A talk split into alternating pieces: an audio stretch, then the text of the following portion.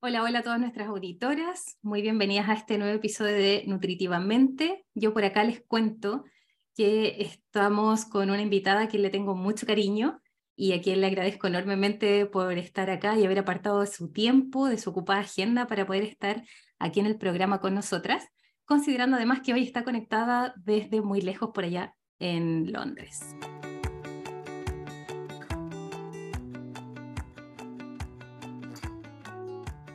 Soy Paula Estefanía, profesional de salud apasionada por la nutrición, la ciencia y la cocina basada en plantas.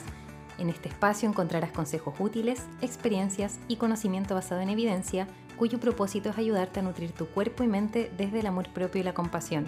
Además te daré herramientas para que puedas construir y disfrutar de un estilo de vida realmente saludable. Así que dicho esto, bienvenidos y bienvenidas a Nutritivamente, un podcast de salud y bienestar.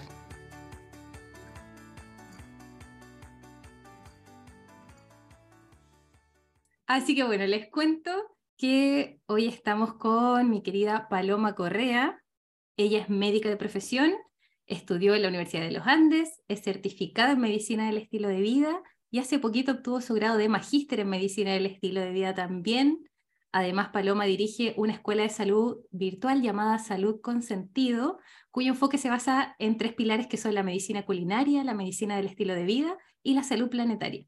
Les sigo contando, Paloma además es miembro fundador de la Sociedad Chilena de Medicina del Estilo de Vida y de ahí viene nuestra conexión. Nos conocimos gracias a esta sociedad científica y estuvimos trabajando codo a codo para la sociedad desde el 2021, aunque ella como miembro fundador obviamente empezó por lo menos un par de años antes con esta hermosa labor. La Palo, como le dicen sus más cercanos, o la Palito, está terminando su instructorado de yoga realiza asesorías para mejoramiento de hábitos en general, que ella complementa obviamente con su formación médica y es seca para el baile.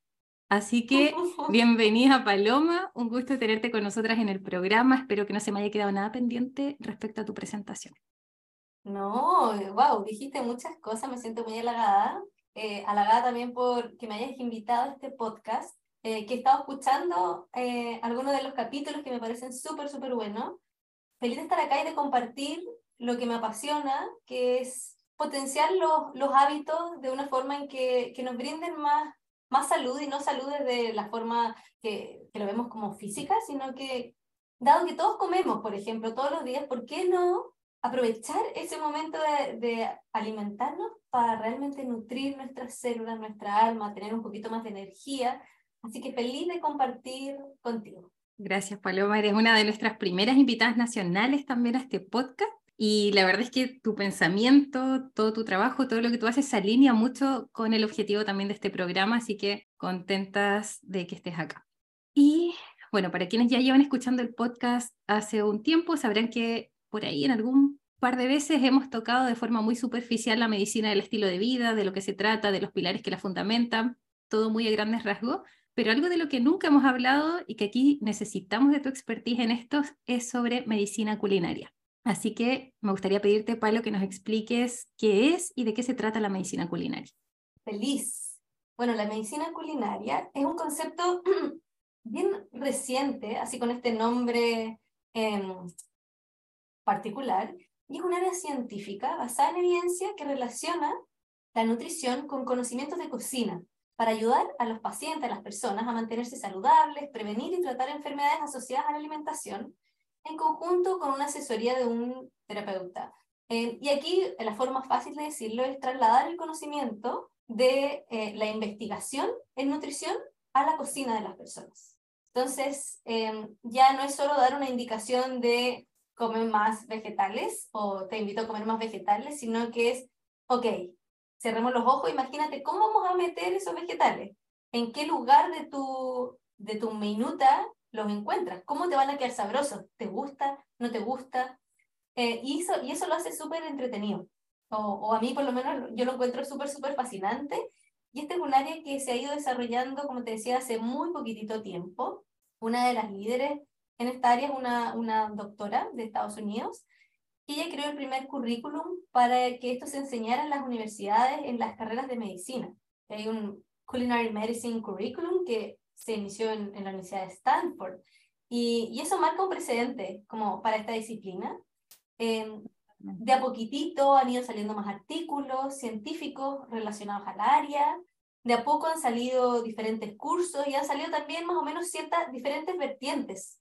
Hay unas que se enfocan más en la decisión individual de nos, y la relación individual de nosotros con la comida y otros amplían un poco el concepto de la medicina culinaria, entendiendo que eh, hay determinantes de nuestra alimentación que pasan mucho más allá de nuestro nivel individual. Entonces a mí me, ha gustado mucho como conocer estas dos, estas dos vertientes em, y, y, bueno, podemos, podemos hablar un poquito más, más de ellas, pero no me quiero robar el micrófono. Ningún problema, róbatelo lo que quieras, pero a veces pasa esto, lo que tú mencionaste, ¿cierto? Que como profesionales de salud nos quedamos a veces ni siquiera en el coma vegetales, que tú dijiste, a veces come saludable, listo, tiene alguna patología, tiene sobrepeso, típico o algo así, tiene obesidad, y coma saludable. Y hasta ahí nomás, y pasa mucho, que uno como paciente o como usuaria del sistema de salud, ¿cierto? Se queda como, ya, ¿y ahora qué hago? O sea, sales de la consulta, ya es confundida, no tienes idea de lo que significa esto de comer saludable, si más encima ni siquiera te gusta la cocina, porque por ahí si te gusta la cocina, a lo mejor como que, bueno, voy a buscar recetas, lo googleo, hago algo, pero si no, ya así, y ahí entra la medicina culinaria, como bien dices, a decirle, a dar directrices, a, a ser más específico en estas indicaciones. Y aquí te quiero preguntar, ¿cómo fue tu camino para llegar a ejercer la medicina desde estos enfoques? Y vamos a incluir también aquí el enfoque de la medicina del estilo de vida y la medicina culinaria. Te lo pregunto porque estoy casi 100% segura que todavía muchas formaciones de salud tradicionales estos temas casi ni se ven. Entonces uno sale de la universidad con un título y como muy enfocado en diagnosticar, en tratar, pero hasta ahí nomás. ¿Cómo fue tu camino? Bueno, e-, efectivamente, primero concuerdo con esta falta en educación sobre nutrición para profesionales de la salud. Y eso es súper paradójico. Hipócrates, como uno de los padres de la medicina, decía que, que la comida sea tu medicina y que la medicina sea cada vez menos necesaria. Pero eso efectivamente no está en los currículums, sino es que tu universidad, necesariamente mi universidad, sean malas instituciones académicas, sino que es un currículum desactualizado, enfocado en la enfermedad y no en la salud. Y es algo que se ha ido trabajando también, esto es súper, súper reciente, en los últimos años, em, nuevamente, acá en Inglaterra se está intentando en algunas universidades meter ciertos módulos de medicina al estilo de vida, por ejemplo, en Imperial College, que es una de, como de las universidades más power aquí, eh, en medicina. En Estados Unidos también se está incorporando en ciertos currículums, pero la verdad es bastante difícil hacer cambios en la malla curricular de, las carreras. Entonces, bueno, solo decir eso, porque mm, yo antes pensaba y me enojaba un poco, como me enojaba bastante, como un médico, por ejemplo, en, mi caso, en mi profesión, no va a saber sobre nutrición. ¿Y cómo no va a dar indicaciones? ¿Cómo va a quedarse solo en esa indicación de come más saludable? Em, pero después, entendiéndolo un poquito más y reflexionando al respecto, no es que el profesional de la salud no quiera asesorar sobre esto, sino que realmente no sabe. No sabe, sí. No sabe y, y genuinamente no sabe. Y ahí el problema es que cuando muchas veces uno no sabe, en vez de decir no sé, ocupo la palabra de eso no sirve o eso no sirve, como eso no tiene evidencia científica. Y, y, eso es falso. Lo que, lo que ocurre es que nosotros no hemos revisado la evidencia científica, no entendemos los procesos, no entendemos por qué la fibra, por ejemplo, podría ser una buena idea, eh, etc. Entonces, bueno, ¿y cómo llegué yo a esto? Un poco eh, conectándome con eso. Yo en más o menos quinto de medicina, bueno, siempre he sido, muy deportista, me encanta como la vida sana en general, eh, así como súper a grandes rasgos y mal, mal enseñada también, como lo que yo pensaba que era ser saludable, pero era algo entretenido para mí. Eh, y me empezó a gustar mucho la traumatología porque típicamente a los traumatólogos les gusta el deporte, es como el kinesiólogo le gusta el deporte, así como que... Sí, está como todo muy segmentadito. Exacto, súper segmentado. Entonces, incluso yo pensé ser cirujana, pensé en, hacer traumatología, pero en, en, mi pasada traumatología conocí a un médico, traumatólogo, que me dijo, hablemos de deporte y salud. Primero de deporte, deporte. Y con él trabajamos una, eh, gestionamos un curso de medicina deportiva eh, cuando yo estaba en, sexto, esto fue el sexto de medicina. Y esto era todos los jueves en la Clínica Santa María en Santiago, para internos de medicina, para becados. y gestionamos diferentes charlas sobre eh, actividad física y salud. Y ahí yo quedé rayando la papa, fue como, wow, o sea, hay mucha, eh, muchos mecanismos también fisiológicos que ocurren a través del ejercicio que apoyan a la salud y que pueden ser mucho más power incluso que ciertos medicamentos. Entonces eso fue mi primer como quiebre en la medicina, fue como, wow, quiero saber más de esto. Y primero yo pensé en dedicarme a la medicina deportiva, o sea, enfocarme al movimiento, porque era algo como que naturalmente yo tenía mucha onda, pero después me di cuenta que el movimiento es maravilloso, fantástico, estupendo, pero me quedé corta con eso. Me quedé corta, empecé a hacer el diplomado de, de actividad física, de medicina deportiva, luego me metí un poco a obesidad y ahí quedé un poco decepcionada. Me acuerdo de un diplomado que hice que era un poco lo mismo que había aprendido en la universidad, como que sentía que había, que había gato encerrado, que faltaba algo. Y haciendo búsquedas en Google varios años atrás, pillé lo que era la medicina, el estilo de vida, lifestyle medicine. Conocí el Colegio Americano Lifestyle Medicine y fui a una conferencia en Boston. Me pagué un gran pasaje, una conferencia súper, súper cara en, en Harvard, que lo, organizaba eh, un instituto de Lifestyle Medicine de la Universidad de Harvard, entonces dije, ya, va, eh, súper, esto debe ser basado en evidencia científica, debe ser creíble. Y la verdad, en, esa, en ese fin de semana, fueron una actividad de tres, cuatro días, terminé llorando de la felicidad. Dije, esto es lo mío, aquí pertenezco. Y ahí obviamente hablamos de la alimentación. Tuve, me inscribí a clases de cocina, donde éramos clases de cocina para, y habían médicos, médicas, enfermeras, diferentes profesiones de la salud aprendiendo cocina. Recuerdo haber conversado con uno de, los, de estos doctores, que era un doctor mucho más mayor que yo, y era de la Universidad de Yale, y que ahora le habían, era médico internista, y lo querían, lo, lo hicieron jefe del departamento de nutrición. Entonces él dijo, yo tengo que saber más, y por eso se metió. Y, y me hizo tanto sentido aprendí lo del coaching también, de cómo entregamos el mensaje, que es demasiado importante. No solo es sobre el conocimiento, sino que es cómo entregamos el delivery de, de este mensaje.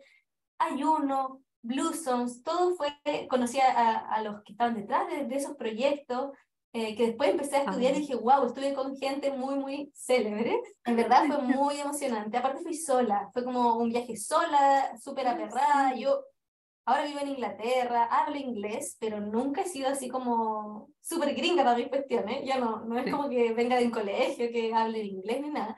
Entonces, yo era súper así perra nomás, como voy con lo que tengo. Claro, con la persona. Con pura persona nomás.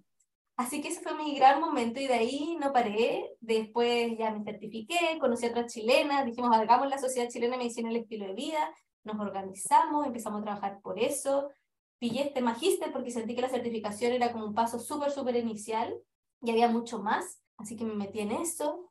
Em, y empecé a meterme después ya en la medicina culinaria, por ejemplo, en la cocina, que yo en verdad no soy como la historia de esta niña que hacía queques en el colegio y que le quedaban esponjosos y le llevaba para lo... No, yo todo lo contrario, no sabía hacer nada, con suerte unas cocadas, tratando de seguir la, la receta así súper al pie de la letra. Eh, lechuga con limón, aceite y sal era mi, todo mi, lo que yo podía hacer, mi típico chocapic con leche, eso era mi dieta, em, que para mí era saludable, leche, lechuga con atún, eh, leche cremada con chocapic, agua, y ya está. Em, así que bueno, ahí me empecé a apasionar, apasionar, apasionar, hasta llegar ya a esta, hasta que ahora ya me siento mucho más cómoda con mis skills, con mis herramientas, con, mi, eh, con lo que yo puedo hacer, y yo digo, si yo, que en verdad yo era una inútil en la cocina, pude cambiar eso, me, involucré con la cocina y hoy día mi alimentación, mi calidad en la dieta es realmente súper, súper buena. Entonces, eh, de a poquito quería obviamente llevar esto a mis pacientes, mis participantes, eh, personas que se ven conmigo. Y, y, esa ha sido toda la vuelta que creo que no ha terminado. O sea, ahora estoy en un curso de medicina culinaria de, de aquí de Inglaterra, que hay una sociedad como Culinary Medicine UK, eh, que acaban de lanzar un, un, curso para profesionales de la salud y ellos abarcan la medicina culinaria, no solo desde la mirada un poco más gringa, que ahí yo también hice algunas cosillas con ellos, pero era mucho más enfocado como en el nutriente específico, cómo aprovechar la absorción, el batch cooking y todo como lo muy individual. Sí. Pero esto de lo, acá en Inglaterra tiene este enfoque mucho más amplio, que, que me, ha abierto un poco más eh, la mirada. Como, amplio, amplio en qué sentido? amplio en que, que no solo necesitas saber de cocina, no solo tienes que saber de nutrición, porque hay otros factores, por ejemplo, lo emocional. ¿Qué pasa cuando yo no tengo ganas? Ok, sé cocinar, sé que hace bien, pero no tengo ganas de cocinar. Entonces, hay estrategias que podemos usar en esos casos. Podemos tener, por ejemplo, alimentos congelados saludables, cosa de para el día, el SOS, cuando no tengo ganas, quizás cuando estoy mis primeros días de menstruación, porque tú que yo en general no tengo mucha energía para hacer cosas, eh, honrar eso, poder estar tranquila, y quizás me hago algo más rápido, más sencillo, pero necesito tenerlo, obviamente. O, por ejemplo, claro, puedo saber de nutrición, puedo saber cocinar, pero si no tengo los recursos económicos, si todo el tiempo me dicen que, que, que la, el tofu es maravilloso, pero por ejemplo en Chile el tofu es bastante caro. Entonces, no es una indicación que voy a hacer eh, como salud pública, como chilenos claro. coman más tofu, como que no hace nada de sentido. Entonces, el combinarlo con la cultura y después la religión. Súper eh, y también, todo eso. Exacto, yo quiero mi carbonada, por ejemplo. Entonces, claro, tengo todos estos platos super plant-based, bacanes, que vienen de, de, recetas de Gringolandia o de por aquí, que en verdad los sabores son distintos. A mí me gustan, me encantan, pero sé que a muchas personas eso no es atractivo. Ellos quieren la carbonada de la abuela. Entonces, ¿cómo hacemos la carbonada de la abuela con alimentos accesibles, que me, que me alcance, que tenga disponible? Entonces, eso es lo que está, es, es mi, en eso estoy ahora, como en ver todos estos determinantes que van un poco más allá de solo la cocina y la nutrición como más la ciencia. Y es un, yo creo que es un conocimiento de nunca acabar. Eh, porque después tenemos la hierba, eh, tenemos también, hay, hay, hay un concepto que son las wild walks, que son las caminatas salvajes, donde tú puedes ir al bosque, o en teoría no es siquiera al bosque, sino que mismo Londres, o lo mismo se podría hacer en cualquier ciudad, y poder eh, identificar qué cosas son comestibles en tu entorno, qué plantitas. Qué buena. Y eso es demasiado útil. Para el apocalipsis del fin del mundo, ¿por qué no? ¿Qué mejor que no, súper útil, o sea, en cualquier parte, porque, señor, el otro día fui al parque, por ejemplo, y hay unas que son unas moras, y me da tanta pena ver que se estuvieran perdiendo y dije, voy a ser la única loca aquí sacando las moras del parque, pero ¿sabéis que me hice como un kilo? Después llegué a la casa, me hice un dulce de de esas moras del árbol. No tengo los, todos los conocimientos para saber qué, todo, qué tanto es comestible o no, pero yo sabía que esas eran comestibles, me lo había enseñado mi mamá. Esas cosas también son súper importantes, ¿viste? Como eso, también... Eso, se está perdiendo. Se está perdiendo, sí. ¿Cuántos árboles podemos reconocer? ¿Cuáles árboles sabemos que son comestibles o no? Las el plátano oriental porque nos da alergia a todo. El, el único que reconocemos. La araucaria en Chile porque ya, como claro. icono nacional. Sí. Pero hasta ahí quedamos. Con las hierbitas, eh, como identificarlas, saber para qué ocuparlas. bueno, eso también puede ser parte de la medicina culinaria y, y creo que, que, es muy fascinante. Sí, totalmente. Y cómo se entremezcla, o sea, como esto mismo, ¿cierto? Que tú dices de esta mirada integral de la salud, de ver como todos estos determinantes que nos afectan y cómo, no sé, esto mismo. Y yo te digo, me lo enseñó mi mamá. Eso también se está perdiendo, así como sí las tradiciones familiares, culinarias, eh, que la abuelita que te decía que esta hierba era para esto, para lo otro, o sea, también es volver un poco a, la cocina de nuestras abuelas, a la cocina del pasado, que tiene mucha sabiduría y reconocerla también. Exactamente. Así que... Hay muchísima sabiduría en los pueblos indígenas. Eh, ellos tenían una conexión, o sea, tienen una conexión con la naturaleza que nosotros, o por lo menos yo, no, no lo tuve desde, desde mi infancia. Y es algo que, claro, se está perdiendo em, y tenemos que recuperarlo. Sí, es importante también, ah, también esto, ¿cierto? Que también es una, un determinante dentro de todo esto que tiene que ver con los alimentos, el saber de dónde vienen tus alimentos, también te, como para valorarlos más y para saber que detrás de esa papa que te estás comiendo hubo todo un proceso, hubieron personas que trabajaron para que tú tuvieras esa papa en tu plato hoy en día. Eh, a mí también es un tema que me parece fascinante y llevándolo como algo incluso más global, o no sé si esa es la palabra exacta, pero esto de que si nosotros tenemos todos estos determinantes que afectan nuestra salud, o que la potencian o que la dañan, dependiendo cómo nosotros hagamos uso de ciertas cosas, etcétera, cómo nosotros también influimos en algo más grande que sería como cómo nuestras decisiones impactan, por ejemplo, a nivel de la salud del planeta. Ese también es otro enfoque que yo sé que tú tienes expertise en eso. Bueno, creo que eso es súper importante considerar. O sea, ok, eh, claro, hay determinantes que me afectan a mí en cómo yo tomo mis decisiones, pero al mismo tiempo yo afecto a mi entorno con las decisiones que tomo. Entonces, el apoyar, por ejemplo, el consumo de alimentos que tengan eh, aceite de palma es muy nocivo. Sabemos el, el, la huella hídrica, la huella de, de, carbono de ciertos alimentos, por ejemplo, los productos, eh, productos cárnicos. Al mismo tiempo, creo que es interesante como tratar de ir evaluando eh, hay muchos impactos también, porque cuando nosotros decimos ya, dejemos de comer carne para disminuir nuestra huella eh, ecológica, que me parece una excelente idea, también hay que ver qué va a pasar con las personas, los pequeños agricultores que se dedicaban a eso. Claro. Em, que ese es otro impacto indirecto que, que también tenemos que hacernos cargo como sociedad. Y creo que es súper interesante mirarlo y verlo, porque de repente tenemos estos discursos de, ya, hay que hacer esto a toda costa y, está súper bien, si es que eso me hace sentido, pero veamos todas las repercusiones que tiene. Y, y eso hace que el hecho de la, la alimentación es súper compleja. Es muy compleja. No le voy a pedir, por ejemplo, a personas en África que su dieta, por ejemplo, sea 100% basada en plantas.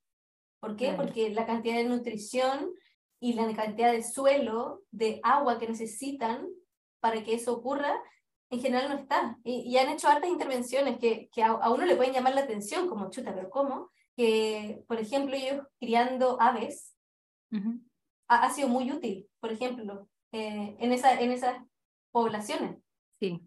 Em, y uno de repente diría, no, pero ¿cómo? Si el plato saludable y planetario de Eat the Lancet no nos dice eso, dice que hay que reducirlo. Y dice, sí, pues hay que reducirlo quienes podemos hacerlo.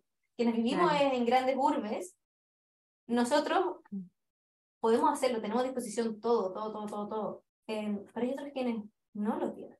Entonces, se hace complejo este tema.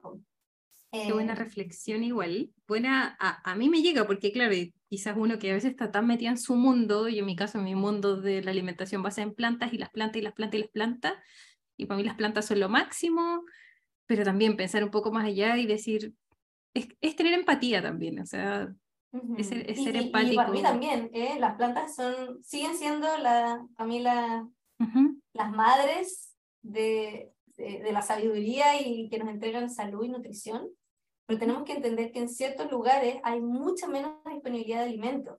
La pesca, por ejemplo, en pequeñas cantidades, de, en, en lugares específicos, es muy necesario para la supervivencia incluso de esos lugares. Entonces, y ahí creo que llevándolo un poco a la práctica es entender que todos estamos en contextos diferentes. Muchas veces nosotros, claro, estamos en una burbuja, eh, por ejemplo, de la globalización, de, estamos en ciudades súper industrializadas, entonces pensamos que es así en todo el mundo, pero la verdad es que hay lugares que, que no es así, y al mismo tiempo la alimentación, eh, si bien tenemos, como, tenemos que tratar de seguir ciertos algunas reglas, como comer altas frutas, vegetales, guías, así como en términos generales, hay que adaptarla a, la, a cada persona, incluso en diferentes etapas vitales. Soy, si yo soy, por ejemplo, una mujer eh, con, con hijos, que trabajo en full jornada, que quizás estoy criando a mi hijo sola, mi panorama va a ser muy diferente a que si yo soy esa misma madre, que quizás tengo un hijo en vez de tres hijos, que estoy trabajando o no estoy trabajando eh, remuneradamente, sino que trabajo como madre solamente, que no es solamente, sino que es un trabajo full time, pero eh, y quizás tengo alguien además que me ayude en tareas domésticas, son mundos totalmente opuestos, independiente que ambas sean mujeres de 40 años, no sé. Claro, uh, tal cual, además en qué familia naciste, eh, todo eso, o sea, también eh, implica esto, como reconocer que estamos desde una posición privilegiada solamente por el hecho de poder escoger lo que comemos. Eso es súper interesante sí. Eh, para la reflexión. Eh, entonces, eh, como bien, sabemos que lo que comemos, ¿cierto?, nos nutre a nivel celular, podemos hablar de órganos, volviendo un poco a esta mirada como más médica o más científica, sabemos cómo los nutrientes afectan nuestro organismo en general, que influyen, que una alimentación saludable, bien planificada, nos puede ayudar a disminuir el riesgo de desarrollar ciertas enfermedades, pero siguiendo y pensando en esto de formar, que, de que somos parte de este ecosistema más grande, y que ya sabemos y hablamos que nuestras decisiones alimentarias impactan a nivel de la salud del planeta, impactan a, eh, a nivel del círculo de la comunidad donde nos desarrollamos o hay otras comunidades que funcionan distinto, etcétera, pero ¿cómo, cómo haces tú, por ejemplo, para teniendo todo este conocimiento y siendo una persona tan reflexiva eh, y pensando tanto en esto como para no, quizás, no encuentro la palabra, pero como achacarte, achacarte pensando tanto, pensando en tantas cosas. Bueno, es, abrumador, efectivamente. ¿Qué hago yo para no abrumarme tanto? Yo creo que hay cosas que están en nuestro control y hay cosas que están fuera de nuestro control. Eh, y hay cosas que quiero controlar en ciertos momentos y otras cosas que no quiero controlar en ciertos momentos. Una experiencia personal, eh, el año pasado que me, ya llevamos un año y medio acá viviendo en Londres con mi, con mi partner, al principio estuvimos de nómades, no teníamos una casa, estábamos en casa de amigos, de conocidos, cuidando gatos, haciendo cat sitting, etc. Y ahí yo me di cuenta que, por ejemplo, cuando uno no tiene una casa, una estabilidad, una cocina, una despensa, por ejemplo, en términos súper, súper prácticos, yo me di cuenta que empecé a generar mucha más basura. Por ejemplo, yo soy muy de, consciente de tratar de comprar a granel, eh, evitar plásticos de un solo uso, evitar estos plásticos, por ejemplo, que envuelven, no sé, eh, el kilo de, de legumbre. Y me di cuenta, yo, en, general, eh, yo era súper matea en Santiago, donde en mi casa, en Ñuñoa, es súper fácil. Em, yo reciclaba todo y tenía mis lugares de, de, granel, entonces tampoco ni siquiera reciclaba tanto porque podía reducir mucho, mucho mi producción de esto. Y me di cuenta que en esas circunstancias no pude hacerlo. Y en un momento como, chuta, mira todo lo que estamos haciendo, como en, en cuanto a volumen de este plástico, y después me di cuenta como, pucha, eh, en estos momentos de mi vida no puedo hacerlo todo, hay demasiado en mi plato. Y, esa es una, una expresión que usamos mucho con mi marido, es que nosotros tenemos un plato y podemos ir comiendo un plato a la vez. Entonces, si ese plato, hay que elegir lo que ponemos en el plato. O sea, aunque, ¿no es cierto?, la quinoa es maravillosa, eh, la avena, el mote es maravilloso, el burgol tiene beneficio, el amaranto, eh, todas las crucíferas, hay 200, ok, pero yo no las puedo poner todas en un plato al mismo tiempo. Entonces, qué em, buena, qué buena.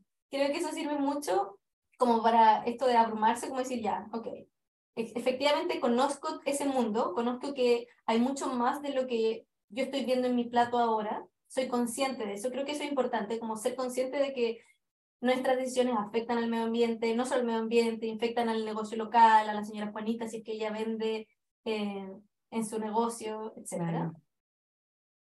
Pero hoy decido hacerme cargo de lo que está en mi plato y decido hacerlo bien. Porque muchas veces cuando el que mucho abarca, poco aprieta, eh, entonces creo que eso, eso aplica muchísimo para esto. Eh, yo creo que es difícil, cada vez que yo, cada vez que, e, el típico dicho, entre más sé, siento que nada sé, sí. siento que eso ha pasado un poco conmigo. Em, al principio yo era me, me, daba mucha comodidad cuando recién partí en este mundo dar muchas charlas y, y como un poco sin miedo, también un poco más niña, etc.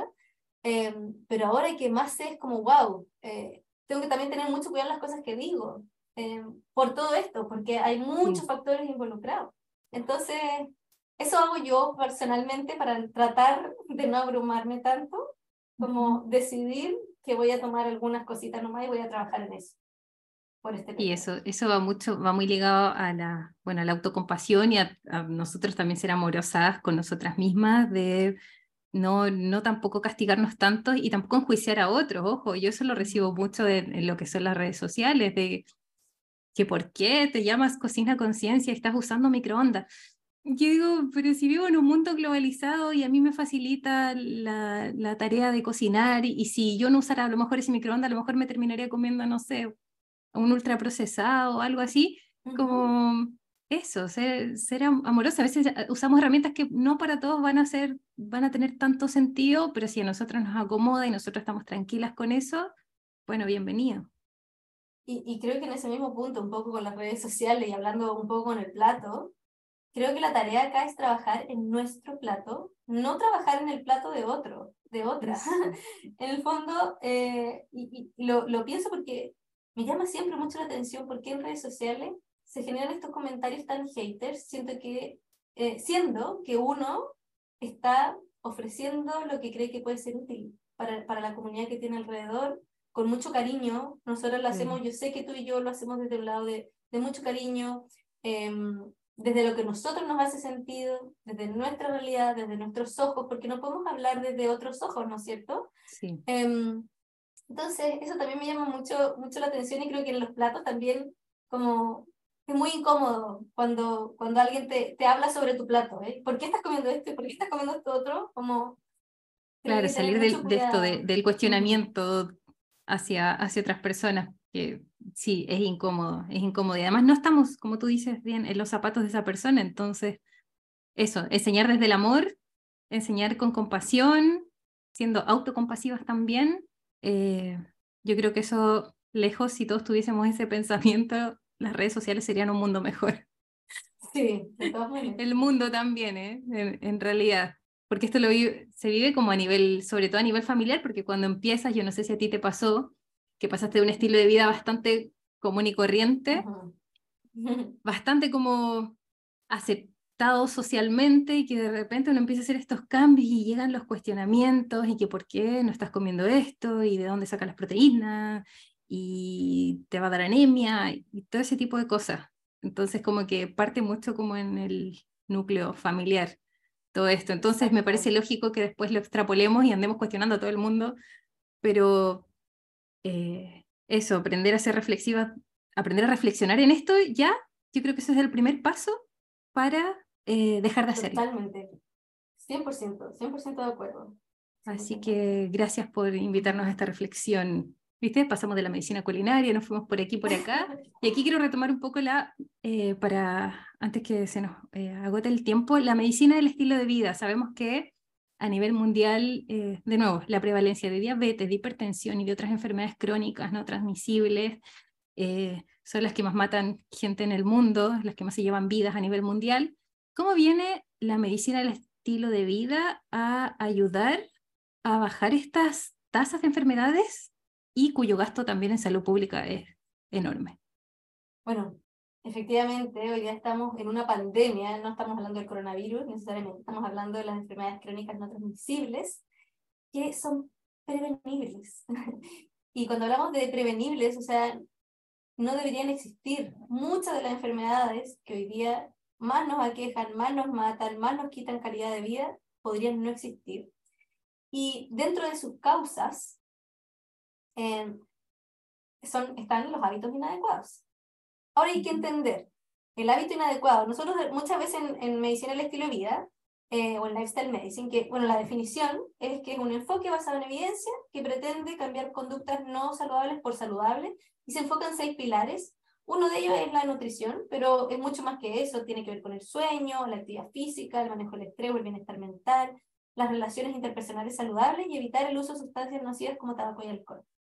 Y la idea es que este enfoque sea centrado en la persona, eh, siempre tratando de empoderarlo de su, de su salud, de sus decisiones. La idea es tratar la causa de la enfermedad. Entonces, la causa, una de las causas, y gran parte de ellas son los hábitos inadecuados, como no practicar la cantidad de actividad física suficiente, fumar, comer una dieta tener una dieta inadecuada, dormir poco, etc. Entonces, em, la medicina de la vida lo que viene a hacer es mostrarnos primero la ciencia detrás de todos estos hábitos, que hay ciencia infinita, pero que no, no había sido considerada, de nuevo, en los currículums, etcétera, no se habla sobre esto. Como que se da por sentado, que sí, como que hay que vivir sano, como que todos tienen una idea más o menos general, pero no sabemos, por ejemplo, los mecanismos fisiológicos detrás. Y cuando los entendemos, entendemos la potencia y el poder que tiene. Por ejemplo, las prácticas de contemplación o de meditación mindfulness, hoy día generan cambios neuroplásticos en nuestro, eh, en nuestro cerebro, medibles. Eh, hoy día el estrés también genera cambios a nivel de nuestras dendritas, a nivel de nuestra sinapsis, a nivel neuronal. Altera nuestra, eh, nuestra respuesta inmunológica. Al mismo tiempo, la alimentación, cierto tipo de, de alimentos, alimentos predominantemente basados en plantas, tienen fitoquímicos que per se ayudan a disminuir estados inflamatorios. Imagínate. Que contienen fibra, por ejemplo, que se relacionan con nuestra microbiota y eso genera metabolitos con nombre y apellido que tienen una respuesta antiinflamatoria, antihipertensiva, em, de neuroprotección, cuida nuestro cerebro, por ejemplo, para la enfermedad de, como Alzheimer, eh, y los cánceres, que muchas veces también se dice como que los cánceres versus la diabetes como que no tienen nada que ver, bueno, no, comparten muchas cosas que son, por ejemplo, la génesis también parte por hábitos inadecuados. Eh, y dicho todo eso, o sea, los hábitos son fundamentales y hay que ponerles atención. Hoy día este movimiento de Lifestyle Medicine llegó con fuerza, llegó con fuerza para quedarse y está remeciendo un poco a todos los profesionales de la salud, porque cada vez que nosotros lo escuchamos, quedamos maravillados y, y la gracia es que cuando tú ayudas o tú guías a otro a poder mejorar sus hábitos, se sienten mucho mejor y están mucho más felices, aparte de mejorar sus perfiles de glicemia o de hipertensión. Versus cuando tú para la hipertensión dejas un antihipertensivo y ya, y quizás una indicación de come menos sal, que es como lo único que sabemos de nutrición es come menos sal, sodio, y te doy este hipertensivo, la persona genuinamente no hay un cambio necesariamente en su estilo de vida, en su, en su calidad de vida, perdón.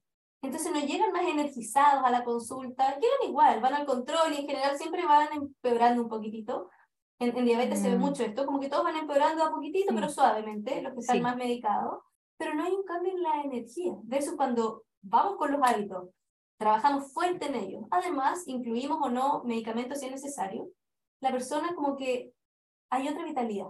Claro, y que también las es, las es parte, las es parte del cambio, que eso también es súper importante, que yo sé que con tu enfoque es así. Exacto, te digo, come menos sal y ándate para la casa y no comáis sal. No, te explico por qué la sal te hace mal y quizás puedes dejar de comer sal, pero también puedes añadir más aliños y ahí le das estrategias. Exacto. Y, y no se trata también la idea de la medicina culinaria y como de, de este enfoque un poco de, de cómo nos enfocamos a la alimentación desde una mirada más amplia y, y más saludable, es no enfocarnos en lo que hay que restringir necesariamente, sino que en todo lo que hay que incluir. Y la inclusión es fantástica porque dicen, ah, no me están restringiendo comer esto. O sea, tengo que incluir semillas, tengo que incluir más legumbres, tengo que incluir más vegetales. Y eso también es como, wow, o sea, me están invitando a que tengo que descubrir nuevas cosas, versus a hacerme más chiquitito y como recluirme más y estar más restringido y sentirme más apretujado. Lo que estoy haciendo con este enfoque es abriendo las puertas a otras posibilidades. Em, que a mí me gusta mucho verlo de, esa manera. Sí, totalmente. O sea, si tú como profesional lo ves de esa manera, lo vas a transmitir de esa manera y, y sí, y uno cuando se pone en ese lugar, en, uno, en el lugar de paciente, de clienta o de usuaria del sistema de salud, es distinto. Es distinto en un profesional que te da una indicación así, come más sano, hace más actividad física, come menos sal, a un profesional que por último se da unos cinco minutos más porque y te lo explica, porque a lo mejor podemos decir, no, es que el sistema de salud no te permite. Es que a veces no, no necesitas dar una tremenda charla, a lo mejor que a lo mejor, que a lo mejor digo, hagas un, qué sé yo, un folleto educativo, algo distinto, ya va a ser un tremendo cambio para esa persona. 100%. Y algo que quería decir, que quería comentar, un poco para para dar un toque un poco más, quizás es un poco un toque más amargo, pero creo que es realista, al mismo que hablamos de todos los determinantes de la alimentación, que no es solo saber cocinar y saber de nutrición. En cuanto a la medicina y el estilo de vida, siempre se dice, ¿no es cierto?, que trata la causa de la enfermedad. Pero hay que tener mucho ojo, porque esos hábitos no saludables no nacen necesariamente desde ahí, no nacen como espontáneos, sino que nacen por un sistema que hace que, por ejemplo, yo tenga que trabajar muchas horas eh, laborales, ganar poca plata, dormir poco, porque si hago turno, gano más platita para, para mi familia. Entonces, em, cuando hablamos de tratar la causa y que todo está en nuestras manos, a mí, a mí ahora siempre me digo como que eso importa demasiado. O sea, hay mucho en nuestras manos, sí, pero hay mucho en el sistema, en lo que causó que nosotros nos comportáramos de esa manera.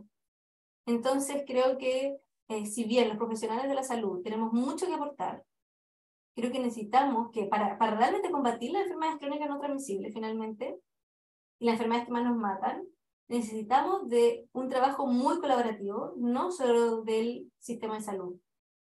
Necesitamos que el ambiente sea propicio para eso. Que hayan, por ejemplo, más parques, que haya más áreas verdes, que las jornadas laborales ojalá pudiesen ser un poco más reducidas y hubiese un salario eh, justo. Mm. Em, Y así empezamos con muchas cosas, que hay acceso, por ejemplo, a, a, alimentos saludables a buen precio, que haya subsidio, por ejemplo, en eso. Em, entonces, es súper complejo, solo quería como decirlo como para para no dar esta falsa idea, que no me gusta hacerlo, como que solo yo tengo la responsabilidad en esto, es una responsabilidad totalmente compartida. Em, porque somos nosotros un micro, nosotros somos, no estamos solos, o sea, nosotros nos componen miles de bacterias, virus, hongos, etc. Hay muchas células, hay genoma, o sea, hay material genético bacteriano que está diciendo cómo yo me proyecto y cómo yo actúo, cómo mi cuerpo funciona. Y al mismo tiempo, yo soy parte de un sistema de seres humanos, del ecosistema, etc. Entonces creo que es súper importante que en el fondo todos nos empecemos a mover en la misma dirección. Porque solo si uno lo hace, que es fantástico, como ser este bicho raro como el de la familia que todos partimos siendo probablemente, em, está fantástico, pero necesitamos generar una masa crítica para que realmente podamos mover a nuestro sistema, así como los corales, que son microorganismos que están compuestos, es como que yo lo veo un poco de esa manera.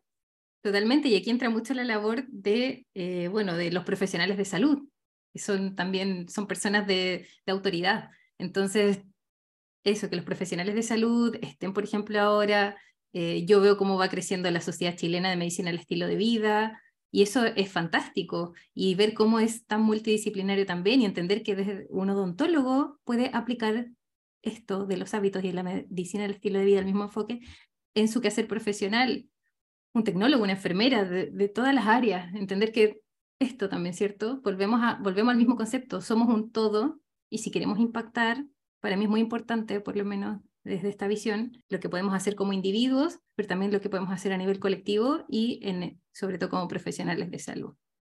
Muy de acuerdo. Así que excelente reflexión, Palito. Y mira, entonces, para ir terminando, si nos pudieras ir dejando por a lo mejor con algunos tips más prácticos, ¿cómo podemos, liguémoslo a la alimentación, dejando de lado un poquito todo esto lo global, pero volviendo a la alimentación eh, y a la medicina culinaria, ¿cómo podemos hacer que ésta sea amigable, a modo general de nuevo, tanto con nuestro cuerpo como con el planeta? En términos generales, eh, podría decir, más mundo vegetal, más colores, más diversidad, menos procesado. Creo que en general eso engloba como lo más, más importante. Eh, más que solo sea la cúrcuma con la pimienta, es utiliza especias, juega con los sabores. Yo creo que la invitación es experimentar, meter las manos en la masa.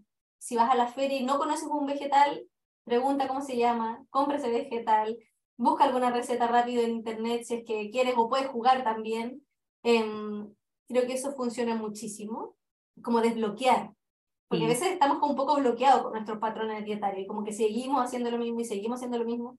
Creo que sirve mucho esto de como salir de esa zona de confort, probar algo nuevo, mirar tu plato y que ojalá nunca sea como café. o así café como pálido, café blancoso. Por ejemplo, no sé, estoy pensando en una dieta súper tradicional, pollo con arroz. Lo primero que pensé. No hay color ahí, no hay color. Si yo quiero comer pollo con arroz porque me gusta, es algo que está en mi eh, familia, etcétera, y, es algo que me agrada, ok, está perfecto, pero añadámosle, añadámosle cuento a eso. Porque este claro, este pollo, un poquito de color. Arvejado, puedes hacer un arroz primaveral, puedes añadir un gran puñado de, de brócoli, por ejemplo, el vapor, en ese mismo plato. Eh, puedo aderezar con alguna especia interesante, puedo hacer un arroz tipo paella con azafrán. Eh, en el fondo, como la invitación es jugar, darle un poquito de color, color a la vida. Póngale color. Póngale, color, ponerle color. Nos quedamos con eso. A ponerle color a los platos, porque en realidad los colores los encontramos principalmente en el mundo vegetal. Ahí está. Así tenemos casi toda la gama de colores. Entonces ya con, bajo ese concepto que no sean artificiales, digo.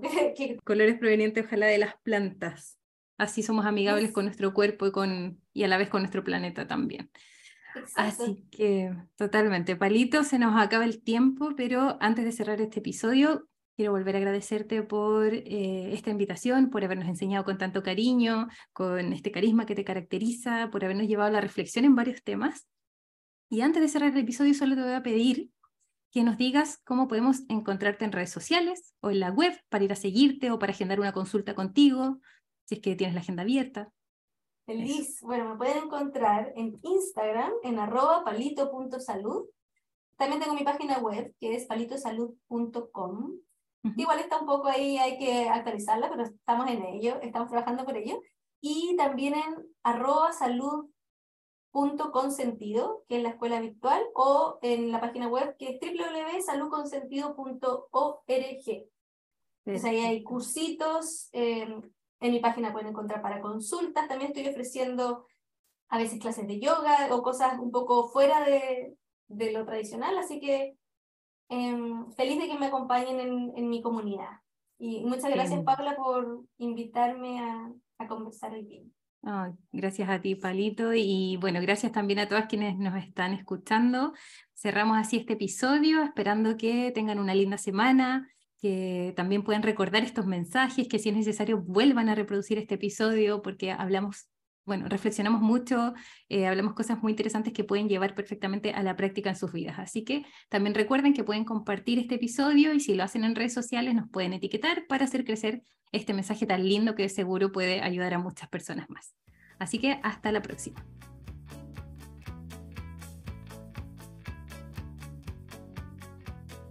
Gracias por escuchar este episodio y apoyar este proyecto que construimos en conjunto.